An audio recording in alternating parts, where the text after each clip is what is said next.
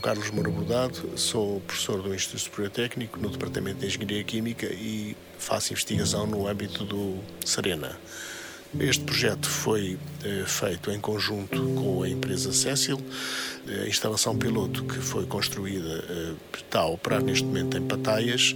É uma instalação piloto de alguma dimensão, porque se tratava de obter quantidade de combustível suficiente para poder fazer ensaios em fornos de cimento e, portanto, é uma instalação que produz cerca de 3 toneladas por dia de, de, de madeira liquefeita. A, a Cecil utiliza no, no seu processo de produção de cimento combustíveis de diferente tipo, mas uh, utiliza uh, também petcock e combustíveis que, que, que, resultam do petróleo, portanto, uh, e é claro que nesses, quando utiliza esses combustíveis, tem taxas de CO2 que representam valores significativos, valores anuais significativos, e, portanto, a possibilidade de usar resíduos florestais liquefeitos corresponderá certamente a uma poupança significativa nesse tipo de impostos. E, claro, que esta madeira liquefeita pode ter um papel interessante, não só eh, valorizando os, os resíduos florestais que sabemos estão na origem da propagação de, dos incêndios,